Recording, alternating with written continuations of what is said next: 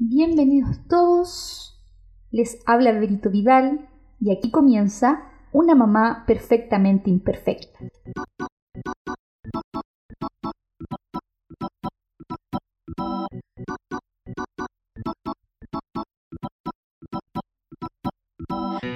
Imperfecta, todas somos con errores, pero aperramos con todo. Mujeres con defectos, mujeres con miedo, mujeres que luchan día a día por sus sueños. Dueñas de casa, trabajadora, estudiante, emprendedora, madres cuidadora, super mujeres que la hacen todas. Mujeres, vamos para adelante. Hola, hola, hola, hola a todos y a todas. Digo todos porque ahora también me escuchan algunos hombres, así que agradecer a cada uno de ustedes por eh, escucharme a través de Spotify y también ver mi, mi video, porque también esto está grabado y se puede ver en mi canal de YouTube, Berito Vidal BIB. Ahí los invito a ver. Siempre se sube unos días después de que se sube a Anchor Anco la distribuye en distintas plataformas donde ustedes pueden escucharlo como es Spotify en Una Mamá Perfectamente Imperfecta. Así lo buscan, así pueden acceder a los episodios.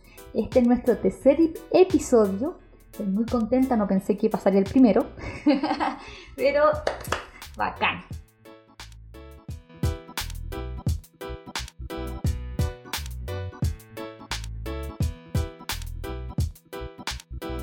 Quería contarles un poco acerca de mi nuevo mundo que estoy explorando. El mundo de la educación, o mejor dicho, de la, del sistema educacional. No tengo nada en contra de los profesores ni los establecimientos, sino que el sistema nunca me gustó. De hecho, quiero, quiero justo mencionar esto, creo que cabe mencionar que nosotros siempre dijimos que nuestros hijos se iban a, a estudiar en casa, eh, porque nos gustaba la dinámica esto de, de que nos pasaba un poco en Montessori a través de las experiencias y a través de sus intereses eh, incentivarlo. Eh, porque la verdad no, no, nos gusta mucho esto del sistema educacional que mm, a todos los niños le encasillan como iguales, que tengan como que estén como muy cuadrados en que todos tienen que aprender al mismo ritmo y no ven las diferencias que hay entre mm, un niño que quizás es mejor en matemática, que otro niño es mejor en arte, y se encasillan con notas de que si pasa prueba no prueba. La verdad es un tema personal, sinceramente es personal, no tiene, como insisto, no tiene nada que ver con profesores, porque excelentes profesores, eh, súper dados en su vocación, sino es en el sistema. Ahora se entiende que un establecimiento, o mejor dicho, un curso, 45 alumnos, no puede dar abasto para ver los intereses y en sus habilidades de cada uno de los, de los niños, sino que obvio que tiene que ir, tratar de que todos vayan entendiendo, ir bajando niveles para que eh, todos vayan a la par. Se entiende eso, solamente un tema personal. Solo que cuando esto íbamos a hacer el cambio de casa, eh, le preguntamos a Elizabeth si ella quería ir a la escuela o no. Vamos a basarnos en lo que ella quisiera, porque tampoco es obligarla a que estudie en la casa. Y ella dijo que quería ir a la escuela, así que hicimos todo lo posible, porque igual la pregunta fue en enero. Y ustedes saben que en agosto fueron las postulaciones al prekinder, porque eso le toca a la Elizabeth. Bueno, gracias a Dios ahí todo se dio y en la escuela de lenguaje Nueva Esmeralda, ay, que suena linda esa, me, me dieron un cupo para la, para la Eli, de hecho fue muy, muy rápido porque vine, nos cambiamos nosotros en febrero a vivir acá a Colina. Eh, nos dijeron que fuéramos el 16 de, febrero para ver si es que había el cupo. Fuimos el 16 de febrero y nos dicen entra el 26 de febrero. Churra, dijimos. Eh, una semana, tenemos 10 días para poder adaptarse a todo. Bueno, el punto es que eh, la escuela es maravillosa, las tías son un amor, se nota la la vocación y el amor hacia los niños, aunque nunca hemos dudado de eso en realidad. Y como un curso con 15, 16 niños nos pareció maravilloso para que Elizabeth probara y viera si es que le gusta esto de la escolarización, lo ¿cierto? Pero el punto es lo que hay detrás de esto, porque como padres primerizos en una escuela, entenderán que fue un, caos y sigue siéndolo. Porque de partida fui, cuando me dijeron, ese 16, me dijeron, sí, está el cupo, venga a matricularla. Hago el pago y me dicen, ahí está la lista de útiles que debe ser entregada esperamos antes de la quincena de, de marzo. Por lo menos las cosas más importantes, como los cuadernos y las carpetas y esas cosas importantes. Llamo a Eric y le digo, Eric, te voy a mandar un WhatsApp. ¿Te acuerdas, Eric? Con la lista de útiles. ¡Guay! Casi nos caímos de espalda. O sea, nunca habíamos visto una lista de Obviamente cuando chicos tuvimos que tener alguna lista de útiles, pero uno no- cuando es niño no dimensiona. Y decíamos, estamos en el proceso de cambio de casa. Estamos patos, porque así fue. Y viene una lista de útiles donde nos dimos cuenta en nuestra ignorancia de que había productos que ni siquiera sabíamos que existían. Por ejemplo, decía eh, pincel número 16 o 18, 2, eh, punta cuadrada. Ah, o sea que existen otras puntas. Eso y nosotros como, ya, ya mandemos, creemos que es esto. Saca punta con contenedor metálico. Ay, ¿dónde encontramos ese? Cosas mínimas. Hasta, imagínense que hasta cuando decía un blog, un octavo, número 99, nosotros decíamos, ¿cuál será ese? Después cachamos que el típico ese cuadro, el que se usa siempre, el mediano. Pero no teníamos idea, íbamos leyendo la lista así, colonia, cepillo de dientes, útiles de aseo, y la lista, y la lista seguía, seguía, seguía, seguía, seguía, yo ¡ah! Juro que casi colapso. Y eso es raro en mí. Así que, nada, contarles que ha sido un mundo ya el- el entrar a lo que a uno no le gusta, que es el sistema educacional, insisto, el sistema, no más allá, solo se llama el sistema. Y ya la lista de útiles, después vino el primer día de clases, se acercó porque se atrasó dos días eh, la, la entrada a clase, no me equivoco, dos días más o menos se atrasó. Y yo fui pilla. Fui un poquito pilla porque resulta que en la misma escuela, pero en la jornada de la mañana está mi sobrino. Entonces yo fui a dejar a mi sobrino, cosa de que emocionarme ahí. Y después hacerme la dura cuando estuviera la Eli, para que no me viera ahí toda triste. Entonces cuando, cuando entra mi sobrino y lo veo en la sala ahí con los niños y la cuestión, yo así como, "Oh, qué ter-". Aparte que mis sobrinos son mis amores. Son los hijos que no tuve también. son mis amores. Sobre todo ese, ese crespo de mi Santi. Cómo lo amo ese cabrón chico. Y bueno, es una expresión que tengo de no piensen que, que me estoy tratando mal. Pero y ahí con su juguete y había que irse de la sala. Me acuerdo que salimos al patio, formaron a los niños y un poco desordenado este loquillo. Y andaba para allá y para acá, y porque le encanta llamar la atención. Y los hacen cantar el himno nacional. Y te juro que nunca me había emocionado en mi vida y tenía ganas de llorar. Sentía un nudo aquí en la garganta, así como. "Oh, emoción". Entonces ya después había que despedirse, irse y toda la cuestión. Y yo llegué a la casa contándole lo que iba a pasar con la Eli. Entonces ya iba preparada a lo que iba a pasar con la Eli, los pasos que iban a seguir las tías que entrábamos a las salas, que viéramos que esto, que esto, otro, el himno nacional, después entrar a las salas, después despedirse, después irse. Sí, fue difícil, pero fui pilla. Fui con mi sobrino primero, lo, lo, lo, tuve en mi corazón aquí, así en, la garganta, tenía ganas de llorar, pero cuando tocó el turno de dejar a la Eli, yo ya no quería llorar porque ya sabía lo que iba a pasar. Solo tenía un poco de preocupación de que la Elizabeth no le gustara, no quisiera, se pusiera a llorar, que no quisiera estar sin mí, porque somos muy pegadas las dos. Pero vi tan segura la Eli, y tan tranquila cuando entramos a la sala. Nos dijeron que esa era la sala de la, de la Elizabeth, el Kinder C. Y la Eli entró y la tía le recibió la mochila, le dijo que si quería sentarse. Y la Eli le dijo que sí, le prestó unos juguetes y la vimos tan tranquila con otros niños que la verdad sentimos tanta paz. Esa fue la palabra. Que no hubo ganas de llorar ni nada. Entonces en un momento la Eli me dice, ya, ¿y qué más vamos a hacer ahora? Y yo dije, ah, entonces la Eli realmente le gustó. Así que después ya fue el turno del, del himno nacional y la Eli le dicen, eh, Elizabeth, eh, póngase aquí en la fila. Y la Eli se quedó así, tiesa. Miren a la bandera que vamos a cantar. Y ella miraba la bandera, trataba de cantar la canción que no se la sabía. Creo que aquí en la casa nunca la he escuchado. De verdad que sí. Y yo creo que la última vez que la canté fue en el colegio. No sé, ni me acuerdo. Pero eh, la vimos tan tranquila que... mm, Perdón, me quedé callada porque estaba escuchando por si había despertado la luz, que estamos grabando de noche, pero no, no era ella. Bueno, el punto es que nos vinimos tranquilos. Nos vimos tranquilos porque ella nos dijo, ya, chao, váyanse nomás. Ah, ya dijimos nosotros, nos vamos. pues.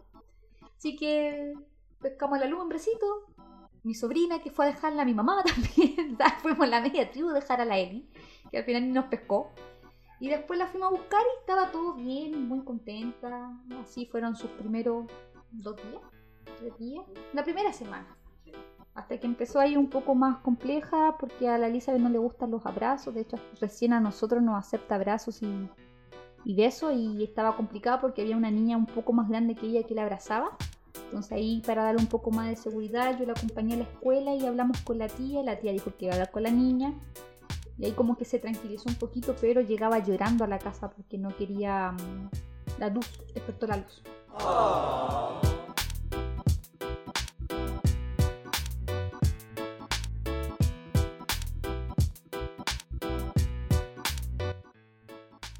En el día se levantaba bien, se vestía, de hecho estaba como ansiosa, pero después cuando llegaba la hora que el furgón se acercara a buscarla, ella se ponía a llorar con que no quería ir a la escuela. Eh, hubo un día en que esperamos que llegara y conversamos con ella ah, para preguntarle qué era lo que le pasaba. Pues entonces ella igual me dijo que extrañaba mejor estudiar en la casa conmigo, porque la Elizabeth no iba a la escuela, o sea, al jardín, pero nosotros teníamos su espacio con su mesa, su cuaderno y eh, ella tenía un horario para poder estudiar, aprender a través de lo que ella mostraba interés y, incentivábamos eso. Entonces igual yo sentí un poco de manipulación ahí, creo que era un poco, yo creo que es un tema de la separación, que, hay que pasar ese proceso de separación porque también me preguntaba que qué hacía yo mientras ella estaba en la escuela, qué hacía yo con la luz. Entonces le decía, no, tu hermana esa hora duerme la siesta. No es mucho lo que hago, le doy la comida, duerme la siesta, luego despiertas, un rato despierta y llegas tú. Ya no es tanto el rato que tú estás en la escuela, estás solo un ratito, un par de horas. Entonces ahí después empezó a decirnos que, que ella eh, no era lo que pensaba en la escuela, porque los niños no respetaban los tiempos. Por ejemplo, ella se quería tirar en el refalín y los niños no respetaban el, el tiempo que les tocaba a cada uno para lanzarse, entonces los niños no lo hacían y ella sí lo hacía. Por ejemplo, ella estaba pintando y venían los niños y le quitaban los lápices y no respetaban que ella estaba pintando. Entonces, eh, el proceso de adaptación para ella ha sido difícil porque ella es muy correcta en realidad. Ella pide permiso, eh, en eso se ha adaptado harto porque todo lo pregunta, todo lo consulta con la tía, la luz. Si puedes ir, por fin, a ver a la luz que nuevamente despertó. Es difícil, la luz está así, no sé qué será, una crisis de sueño, no sé. Bueno, el punto es que eran cosas así, que ella no era lo que pensaba, lo que era la escuela, los niños no eran lo que ella pensaba, así que nosotros explicamos que así funcionaba la escuela. Y que quizás lo que nosotros le habíamos enseñado de respetar los tiempos y los espacios de los otros, aquí no iba a funcionar. Si ella quería que en la casa podía hacer esas cosas, pero la escuela no iba a poder hacerlo porque los demás no iban a respetar lo que ella respetaba. Y también le complicaba que, por ejemplo, que ella decía quiero dibujar un, un árbol, por ejemplo, y le decía, ya, dibújalo. Y ella lo pintaba del color que quería, o decía, mamá, ya dibujemos, sí, haz lo que tú estás pensando, dibújalo. Y ella dibujaba el espacio y se lo imaginaba y, tenía una imaginación, el espacio con unos juegos acuáticos, me acuerdo que una vez dibujó. Y nosotros la dejábamos, la dejábamos porque así ella veía las cosas. Entonces se dio cuenta que la escuela le decían lo que ella tenía que hacer y aprender.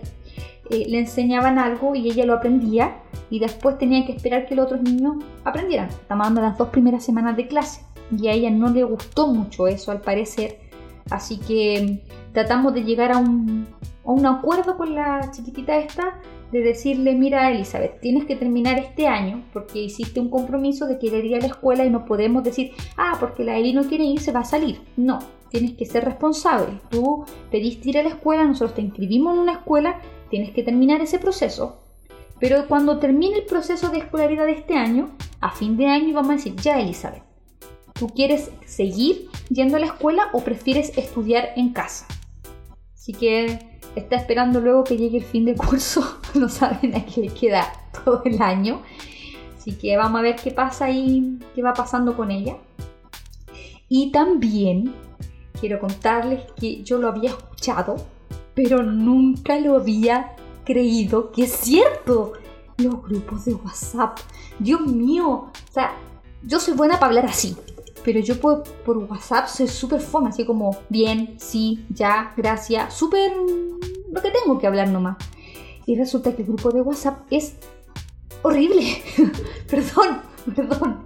Pero es horrible, son como 10.000 mensajes que llegan en un minuto. Diga, Ahora con esta cosa del coronavirus es como, ay, el congelé.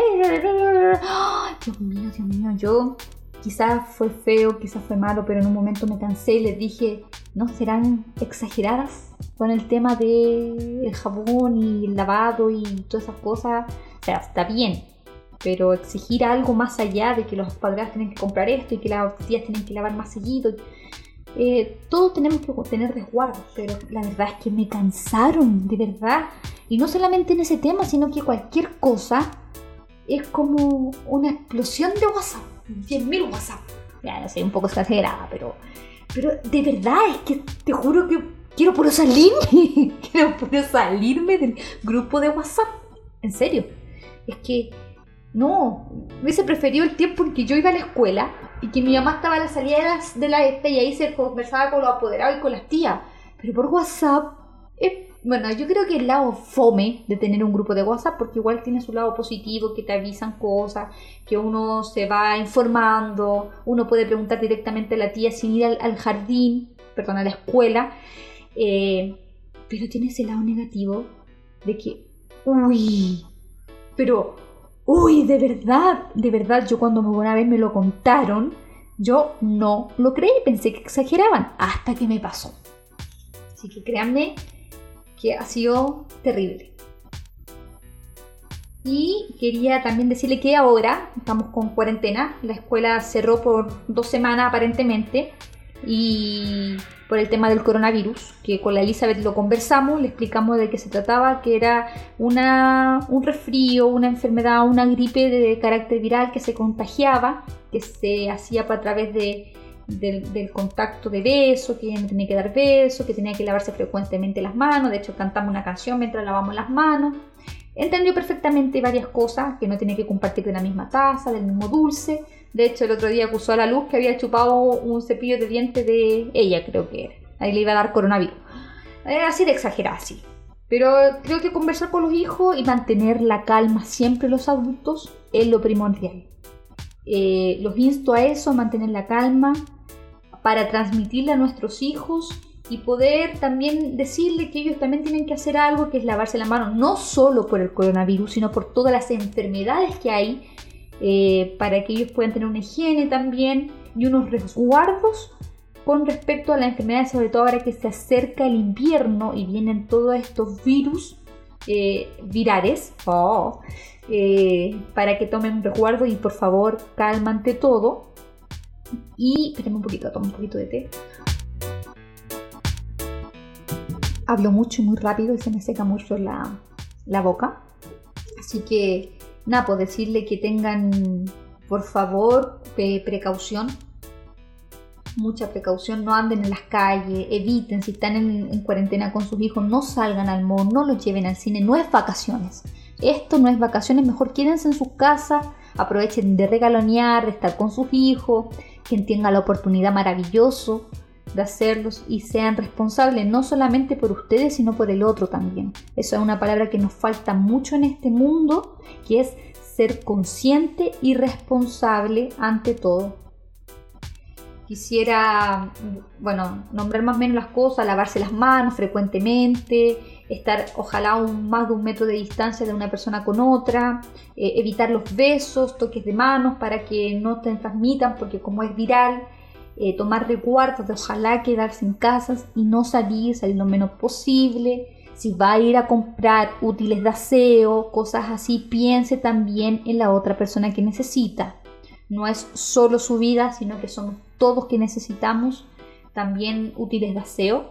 Eh, no se desespere tanto. Si está usted enfermo, use mascarilla, pero no se adueñe de las mascarillas que ya están agotadas. De hecho, hoy día fui a comprar paracetamol y no había ninguna farmacia porque mis hijas están resfriadas. Es un resfrío. Eh, bueno, de gracias a Dios porque ha, puesto paz en nuestros corazones en el sentido de que no estamos tan desesperados como vemos Eh, en las calles tú de médico salí y la gente está desesperada comprando, desesperada con mascarillas, como que eh, esta pandemia, pandemia es, ¿cierto? Eh, es más el miedo que, la mismo, que el mismo virus el que está consumiendo a la persona. Así que llamo a la calma, llamo a la precaución, llamo a la conciencia y, por favor, por favor sean conscientes y respeten. Para que los respeten, he dicho, caso cerrado. No, chiquillo. Y chiquilla, eh, este tema de propagación viral, como muchas enfermedades, tenemos otras que son más preocupantes también, como el virus esencial que viene ahora en, en, el invierno y tantas cosas que afectan a nuestros hijos y principalmente a nuestra tercera edad.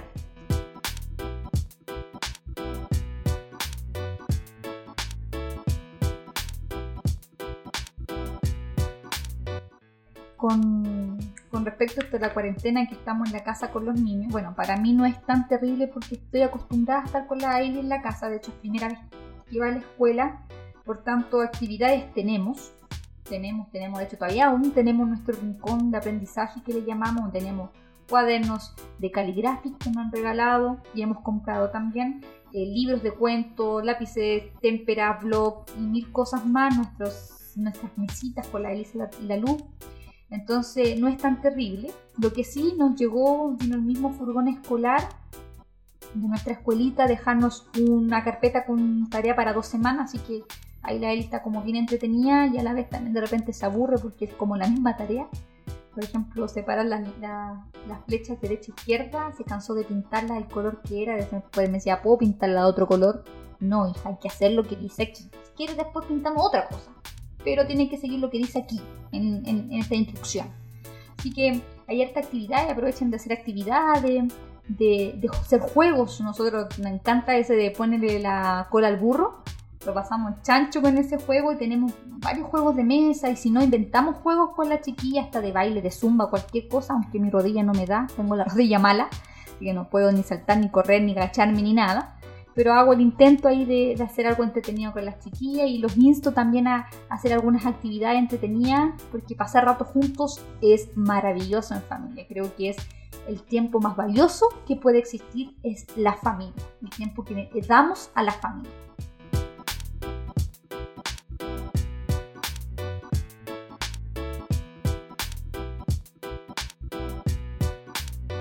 El otro día a través de mis redes sociales, algunas de las redes sociales, hice mm, una pregunta. Quería saber más o menos qué, opinaban, qué pensaban que era para la persona el concepto de belleza. Em, no es que uno tenga una respuesta, porque a lo largo del tiempo, de los siglos, eh, de la Edad Media, del Renacimiento y así, eh, se ha tratado de definir qué es la belleza. La belleza. De hecho, eh, Aristóteles, Platón, eh, trataron de darle una definición a lo que era belleza. O sea, siempre se ha buscado a través de todas las áreas y a través de todo el tiempo la respuesta para definir qué es la belleza. Hice esta pregunta para más o menos saber qué pensaban las personas sobre la belleza y bueno, no me asombré porque yo también caí en esto de asociarlo mucho a lo físico, a, uno, a la apariencia. Y, la verdad es que me asombré igual también con alguna respuesta donde algunas personas decían eh, lo que me hace sentir cómoda y feliz. Otros decían que es, la, es el canon que impone una sociedad eh, lo que reflejas, otros decían una cualidad, un, intento, un invento para etiquetarnos, también hubo respuestas así, lo que llama tu atención, eh, sentirse segura de sí mismo, respetarse, amarse, eh, cada segundo pasar con mi bebé, mi esposo, familia, ver a todos felices que somos, lo tomaban hacia la belleza o hacia la belleza física o hacia la belleza como felicidad. Eso era como a grandes rasgos. Y también otros decían que la belleza es la apreciación, es una apreciación subjetiva. Si tú buscas en, en, el diccionario, belleza te sale como una cualidad de una cosa, persona o cosa, persona o animal es una cualidad, solo que nosotros llevamos al aspecto físico. ¿Por qué? ¿Por qué está esa pregunta? ¿Por qué tenemos que llevarlo a nuestro aspecto? A lo que, lo que somos por fuera, a cómo nos vemos, a cómo nos vestimos, a cómo nos sentimos. Y me, respondí a mí misma, y se busca una respuesta, y es porque la sociedad ha impuesto un canon de belleza que son ciertas características que la sociedad en general considera como atractivas, deseables o bonitas. ¿Cómo hace esto para que la gente caiga? A través de la publicidad y los medios de comunicación. Lamentablemente, la sociedad ha impuesto una belleza en que va en el pelo, en el maquillaje, en, la, eh, aspecto físico, que ser más delgada, que las medidas eh, del cuerpo, de la mujer, del hombre, cómo viste, cómo calza, cómo camina, cómo se ve, cómo se expresa. Y la verdad, realmente pase la moto. La verdad es que eh, yo considero que en vez de construir, contribuir, lo único que ha hecho, no, esa no es mía, estoy escuchando una guagua que está llorando, pero no es la luz, es otro bebé. Eh, lo que ha hecho es tirar para atrás ha llenado de complejos, ha llenado, ha llenado a las personas de baja autoestima. Eh, ¿Por qué quería hablar de la belleza? Es para llegar a este punto. A este punto que realmente a mí me pasa, me ha pasado ahora, me, pasa muy poco porque porque entiendo y veo lo valioso y maravilloso que es ser mujer, lo guapa.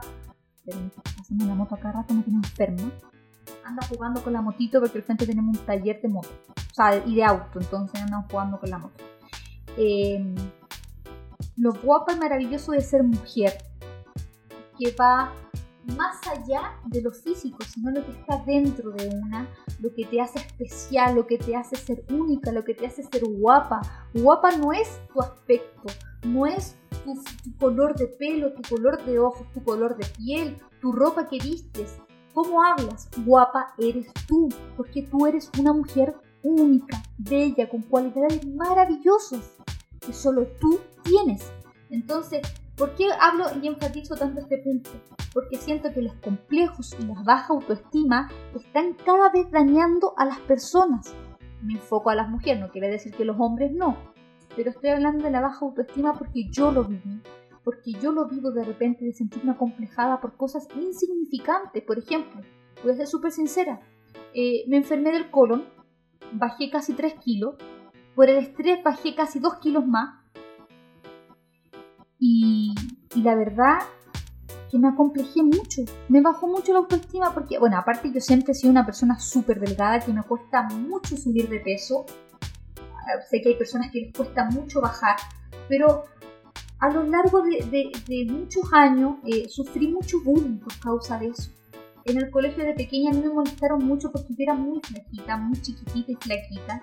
Después en la enseñanza media también lo, sufrí eso de que, eh, bueno, tenía ya compañeras que, eran más voluptuosas, más grandes, que se maquillaban y usaban la faldita un poquito más corta.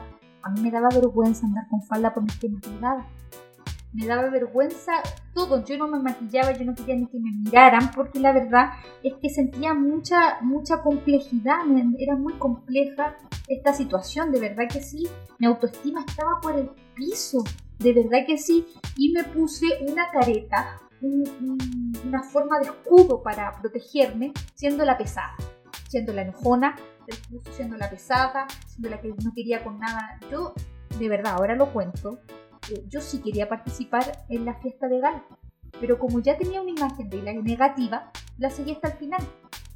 Como tenía esa imagen de la persona pesada, querían hacerse polerones y yo no quise participar.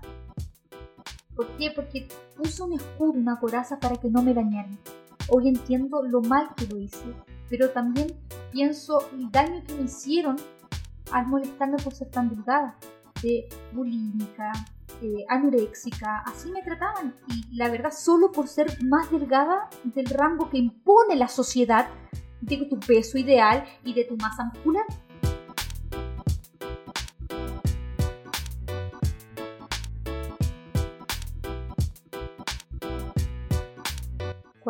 Pero a diferencia de otras veces, esta vez cuando bajé de peso, no fue por un tema que me sentía complejada, no fue por un tema de, apariencia, de decir, oh, me veo más, flaca por esto, sino por un tema de salud. Porque bajé mucho de peso estos días, de hecho lo, lo empecé a notar porque la ropa me empezó a quedar muy grande, igual fueron 5 kilos que bajé en menos de un mes. Y la verdad es que me, me sentí mal en el sentido, como les digo, más que nada de salud, más que de apariencia física. Porque entendí que, que si bajé de peso, no fue por otra cosa más que por un problema de salud. Entonces ahí me preocupé. Y, y, la verdad es que si yo lo pasé mal por muchos años, quizás muchas veces nadie se dio cuenta.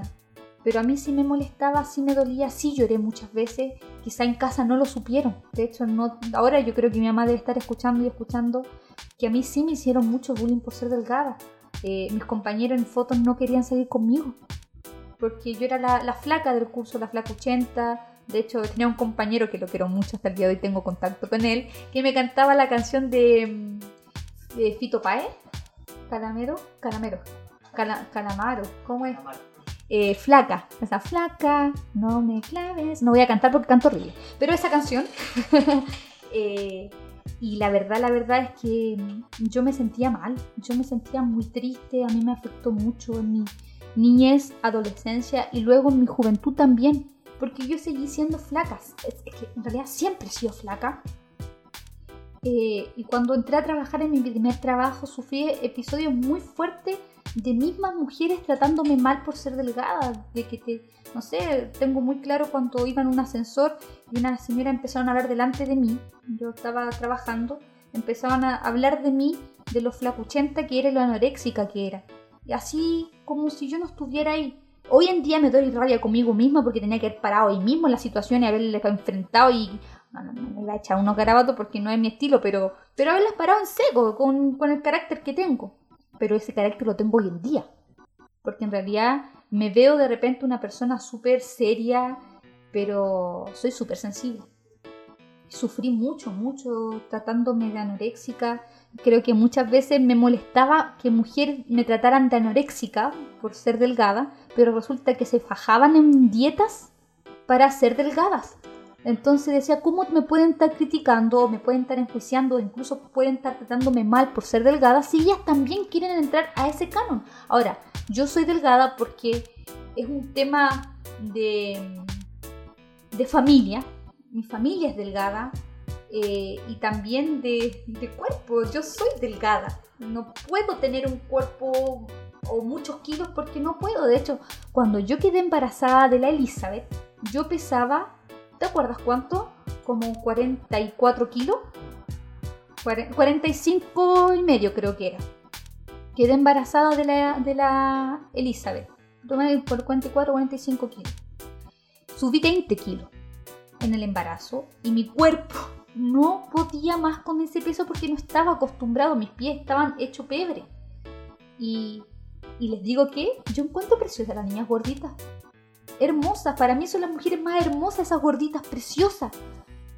Pero, eh, pero por eso no tiene que ver con el cuerpo, con, con si eres delgada, si eres más gordita, o, o estás bien, o tus medidas son perfectas según la sociedad. ¿Quién impone eso? La belleza está en ti. Tú eres bella, tú eres guapa. Los complejos son porque la sociedad ha impuesto la baja autoestima, es porque esta sociedad no ha llevado a creer que vestir de esta forma, ser de esta forma, tener el color rubio, por ejemplo, te hace, wow, una mujer más bella y los ojos claros. De hecho, si hay una cosa que a mí me molesta hoy en día, es que tengo a Luz, que tiene los ojos celestes y un pelo un poco claro. Podríamos decir que un rubio oscuro, un rubio medio por ahí, rubio oscuro. Y Elizabeth tiene el pelo oscuro y sus ojos café oscuro que a veces se le ven negros. Y están las dos, las dos son hermosas, no lo digo porque soy la mamá, pero son hermosas. Y resulta que eh, empiezan, ¡ay, qué linda! Porque tiene los ojos celeste la luz, porque el pelo es tal de color, porque es blanca. Pero si ustedes le cambiaran esos colores, sería una niña común y corriente. De verdad, de verdad que sí, la amo con todo mi corazón, pero es cierto. La gente está estigmatizada de que si eres de tal forma, eres guapo, eres bello y si tienes estas medidas que la sociedad ha impuesto a través de los medios de comunicación, a través de la publicidad con esto de que si usas este maquillaje te vas a ver hermosa, si usas este color de pelo es el top, si tienes esta medida, logra esta medida con tantos días de tal cosa. No, no, sé guapa por ti. Si quieres bajar de peso, si quieres subir de peso, que sea por un tema de salud y de bienestar propio, no por empatizar o querer agradar a otros. Porque lamentablemente las mujeres tenemos una esta de querer, gracias a Dios yo no en estos momentos, ya no me interesa, pero de querer competir con otra. Creo que nunca me pasó eso. Que sabes que me llevé mucho con.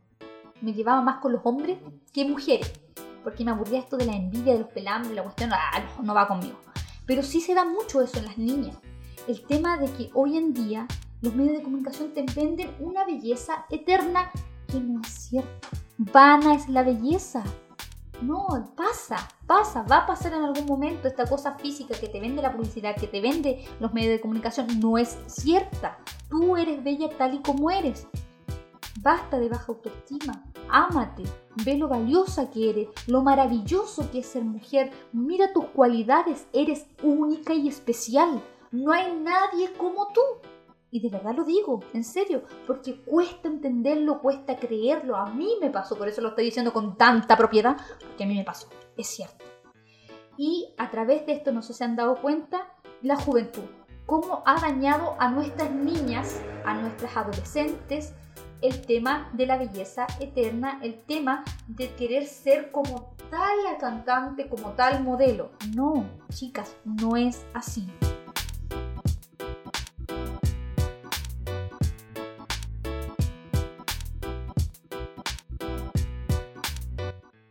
Porque hoy en día em, ustedes ven en la televisión cómo estamos bombardeados por una imagen de una mujer ideal que no existe, no existe.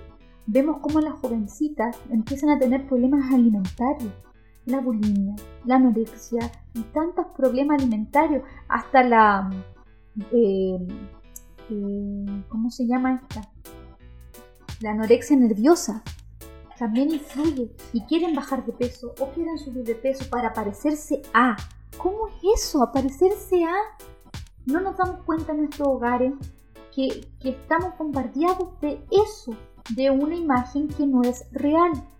Debemos cuidar esa, esa, ese tesoro maravilloso que es la familia, que son nuestras hijas, eh, y enseñarles el valor que tiene cada una de ellas, porque todas tenemos un valor especial y es necesario entenderlo, verlo y hacerlo realidad. Debemos tener cuidado con los problemas alimentarios, no solamente en la adolescencia, sino también en la adultez. Eh, de repente eh, he visto mujeres más adultas que también tienen problemas alimentarios por un tema de querer seguir viéndose guapas por según lo que dice la sociedad, lo que es belleza. Y también te vende esta sociedad, este canon de belleza, te ha vendido una juventud eterna que no existe. Muchas mujeres respecto a la luz nuevamente, si puedes ir a verla. Eh, muchas veces tenemos el, problema, eh, lo he visto muy cercanamente y también de muchos casos, de que las mujeres no les gusta decir la edad. Porque no quieren sentirse, como lo dicen ella, bueno, no quiero decirlo, pero vieja. Pero en realidad no lo son. Los años no te hacen ser más viejo. Los años te dan experiencia, te dan sabiduría. Tómalo desde ese punto. Eh, esta cuestión que te venden las cremas después de los 40 años de, ah, que las líneas de expresión, oye loco, ay perdón, oye, oye Gaia, yo tengo mil líneas de expresión, tengo 32 años porque paso sonriéndome, porque paso llorando, porque paso enojada y tengo líneas de expresión sobre todo en los ojos. Pero eso no me hace ser más vieja o más joven. Así soy yo. Y eso, entenderlo, es necesario he visto como mujeres buscan la belleza eterna. Llega un punto en que se ponen al gimnasio, se ponen a hacer talleres, se ponen a hacer cosas porque no quieren dejar de hacer cosas porque piensan que así se van a dejar esa juventud eterna. Se ponen a hacer eh, cremas faciales, ¿qué crema esto? Limpieza para esto, la crema de esto, la crema más cara porque me va a sacar las arrugas y no me va a impedir no sé qué cosa y que para el cuello. La verdad yo no tengo idea. No tengo idea de ningún secreto de belleza porque la verdad es que no me gusta, soy muy, tengo que confesar, soy muy mala para usar crema, soy muy mala para hacerme tratamientos de belleza, no, la verdad no, no lo hago, no, no lo hago, con suerte en la noche me echo una crema cuando me acuerdo y en el día cuando me acuerdo me echo una crema y es todo. Pero te venden la juventud eterna que no existe. En algún tiempo se te van a notar las arrugas, en algún tiempo te va a salir la papada, tu mano, tu cuello va a reflejar tu edad la edad no te hace más viejo, te hace ser tú. Tú eres especial como eres con tus años. Yo no tengo vergüenza ni me da cosa decir que tengo 32 años. Creo que nunca he tenido un problema con la edad. He visto hartas mujeres que no lo tienen, pero también he visto muchas que no se dan cuenta la edad que tienen en el sentido de que buscan sentirse de nuevo de 20. Yo creo que cada etapa debe vivirse como es nadie te puede decir nada, porque tú puedes vivir como tú quieras. Pero si tu fin es buscar la belleza eterna, la juventud eterna, te lamento decir que no existe. Ámate como eres, con la edad que tienes, con esas líneas de expresión que yo tengo aquí, con tu cuerpo que tú eres, con, con, la forma que tú eres. Ámate como eres, eres maravilloso. Dios te da una gracia maravillosa de ser mujer. No, vayas al gimnasio por un tema de verte mejor que las otras. Anda al gimnasio por un tema de salud, de sentirte bien contigo misma, no para que la otra te vea mejor, no para que la otra vea que tú estás más joven. No, hazlo por ti, porque tú te amas, nadie te va a amar más que tú, en el sentido de que tu amiga no va a ser mejor que tú, ni va a amarte mejor que tú. Tú eres tú. Dios te ha dado una gracia, una belleza interior que lo refleja tu exterior. De verdad que lo digo. Serio. Basta de la belleza que impone la sociedad a través de los medios de comunicación, a través de mm, la publicidad que es engañosa y a través del tiempo que se va heredando de una hija a otra hija y así y así una vida se va pasando el tema de la belleza eterna y la juventud eterna la fuente de la juventud no está en la apariencia física. No está en que te pases 10 horas en el gimnasio para verte con un cuerpo joven y, en realidad tu mente está en otro lado.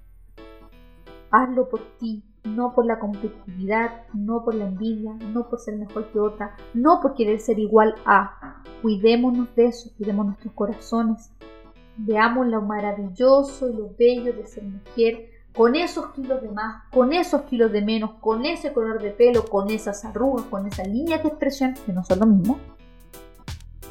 Si te gusta echarte crema, maravilloso, pero que no sea con otro fin del autocuidado, porque caemos mucho en eso de querer ser bello. Yo el otro día le decía a la, Eli, que eh, le gustaba verme como me maquillaba. Entonces yo le decía, mira Elizabeth, yo me maquillo porque a mí me gusta maquillarme. Una, me relaja. De verdad, a mí me relaja pescar. Voy a empezar a maquillarme, que los labios, los ojos, de repente hacerme la línea, qué sé yo, hacerme un peinado. Lo hago porque me gusta. Si a mí no me gustara maquillarme, no lo voy a hacer. No lo voy a hacer porque no me gusta y se acaba. No porque alguien me dijo, porque quiero ver a alguien. No, lo hago porque a mí me gusta. Que esa sea tu forma de hacerlo tú te quieres hacer algo es porque a ti te gusta, no para parecerte a otro, no para ser como otro, ni como te dice la sociedad que tú debes ser.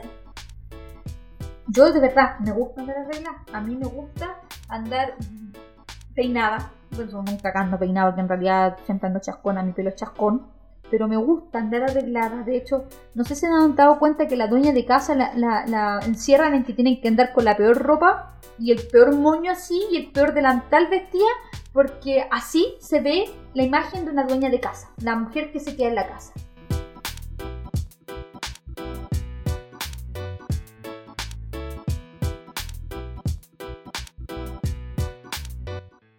Y es cierto, la verdad es que hay, hay días en que en que es así. No hay tiempo para nada y te pescáis un moño, te lo así, te pones cualquier ropa y listo, se acabó. Eh, hay días que andáis en pijama. Pero la esta es porque tienes que estar así en tu casa. ¿Por qué? Yo otra vez le decía a mi mamá, voy a hacer una línea delantales, nadie me copia la idea. una línea de delantales cuando aprendo a usar mi máquina de coser. Nadie me copia la idea. La tengo registrada. Una, una línea de delantales glamurosos. De hecho, la línea se llama. Eh, ¿Cómo es? Guapas y GIG. Guapas y. No me acuerdo. Guapas y glamurosas. GIG, dije, va a ser una línea de ropa. No solamente de delantales, pero me enfocaba en esto. En delantales glamurosos. Porque tengo que andar con harapos prácticamente haciendo el aseo. Ahora tampoco voy a andar con tacones ahí, toda pipiris eh, pero, pero ¿por qué? ¿Por qué tenemos que seguir algunos cánones? ¿Por qué? ¿Por qué no nos damos un tiempo para nosotras? No porque el que dirán o por igual a, por nosotras mismas. Si nos amamos, cuidémonos. Pero cuidémonos por un bienestar propio, no por otra cosa o por otra imposición. Insisto, somos bellas, somos guapas, pero porque nosotras somos así, porque valemos eso. Valemos tanto, tanto, ni se imaginan lo valioso que es ser mujer. El poder dar a luz, el estar, tener una vida dentro de nosotros y ver viendo cómo va creciendo esa guatita, es maravilloso. Yo creo que no se compara con nada. Bueno, las que somos más y algunas que han decidido no serlo, se respeta. Pero las que hemos tenido esa, esa valiosa oportunidad eh, a mí me costó, también hay personas que no han podido porque no, no, se ha dado, porque tienen alguna dificultad. y a mí me costó algunos años tener a la Elizabeth. Eh, sufrí mucho porque tuve mucha pérdida. Eh, pero esa sensación de que te patean es maravillosa. poder dar vida, poder con una palabra poder dar vida a tu hijo, a tu esposo, a tu familia, de verdad amo la familia, yo soy pro familia total, amo la familia y no me voy a cansar de decirlo. Ahora no significa que voy a andar eh, en la calle o, discutiendo con personas que no están a favor de la familia y todas esas cosas. Pero yo sí soy a favor de la familia y una agradecida de Dios por tener una familia, tener hijas. Quiero dejar aquí expreso y en todos los capítulos que amo mucho a mis hijas, por si alguna vez me muero, escuchen esto. no, en realidad quiero, quiero eso, transmitir esto. Hace poco hice una canción que se llama Mi Reflejo, o Reflejo. ¿Cómo es Reflejo solo? ¿Te acuerdas? Reflejo. En, ese tema yo mm, hablo acerca de lo valioso y maravilloso que es ser mujer. Eh, se llama Mi Reflejo, está en mi canal de YouTube que es Verito Vidal B y B. Ahí lo pueden encontrar, escúchenlo. Eh, creo que es, es necesario darse cuenta lo valioso que somos las mujeres, de lo hermosa que somos, de lo guapa que podemos llegar a ser si nos damos cuenta el potencial que tenemos dentro y podamos ver y podemos ser un aporte para otras mujeres, para las más jovencitas, para no digo que soy vieja, pero para las más jóvenes, poder mostrar esta otra forma de vivir de una mujer, de que se valora, que se ama, que se cuida, que está preocupada de su bienestar, no por el que dirán ni por cómo la van a ver, sino porque ella es valiosa, es una, un diseño único creado por Dios. Y eso te hace maravillosa. Entonces, poder transmitir esto, de que no es lo que dice la sociedad. Me encanta, hay una línea de ropa, no me recuerdo cómo se llama, que, eh, que son mujeres común y corriente, con todas las medidas de, de los cuerpos y que son especiales y de hecho hay unas modelos que me encantan porque son ellas mismas, te representa a ti misma. No es una mujer de 90, 60, 90 creo que el canon de belleza que hay, que las pobrecitas no comen para poder mantener esa figura. Yo soy flaca porque en realidad soy flaca. No porque no coma. La verdad, si vieran toda la chatarra de repente que como, créanme que... Y no me voy a morir de hambre, voy a comer pero soy flaca. Tengo, te puede decir, beneficio de ser flaca comiendo lo que coma. Pero esta línea de ropa eh, es curvas. Se llama, creo que se llama curvas. No me recuerdo bien que la vi y la encontré maravillosa. Son mujeres reales, como tú, como yo, como tu hija, como esa adolescente, como esa joven. Somos mujeres de todas las edades que tenemos una belleza única. Y hoy día quería hablar sobre esto, espero que haya transmitido lo que quería decir, lo valiosa que eres mujer. tú, siendo tú, única, guapa, diseñada, no hay nadie igual, nadie, no hay nadie igual a ti. Eso. Quiérete mujer, ámate mujer, ser respetuosa y también da estos valores a otras mujeres, a otras niñas.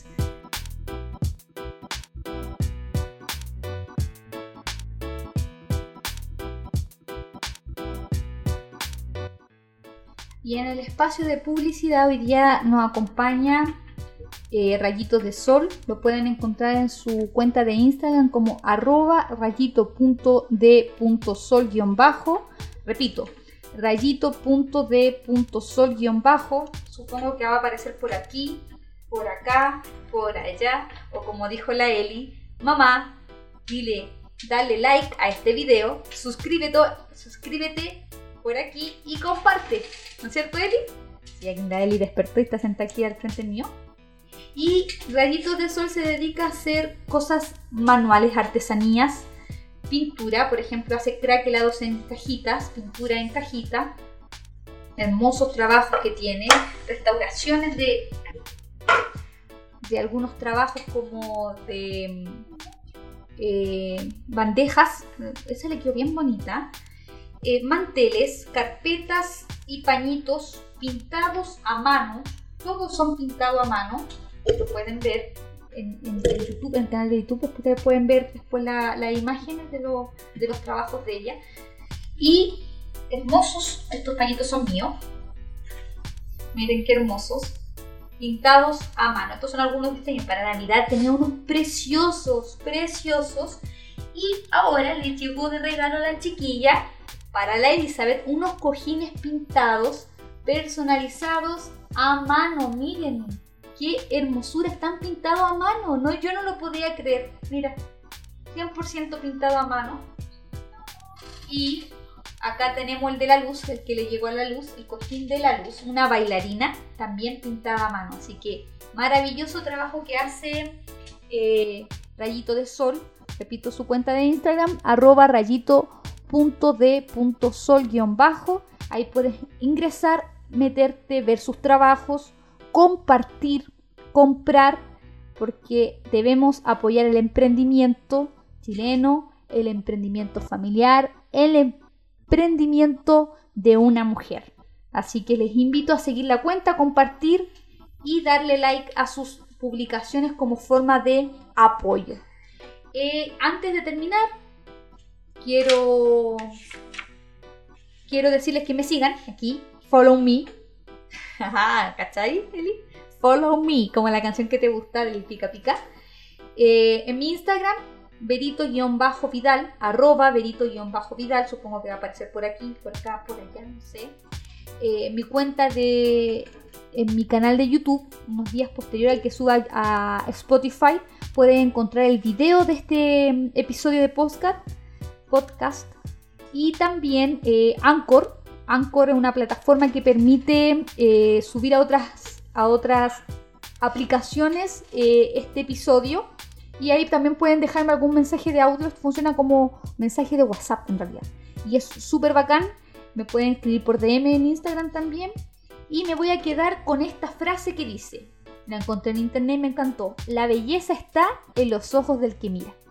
Muchas gracias por haberme escuchado. Los espero en el próximo episodio que tengan una excelente semana y aquí termina una mamá perfectamente imperfecta. Hasta pronto, los quiero mucho.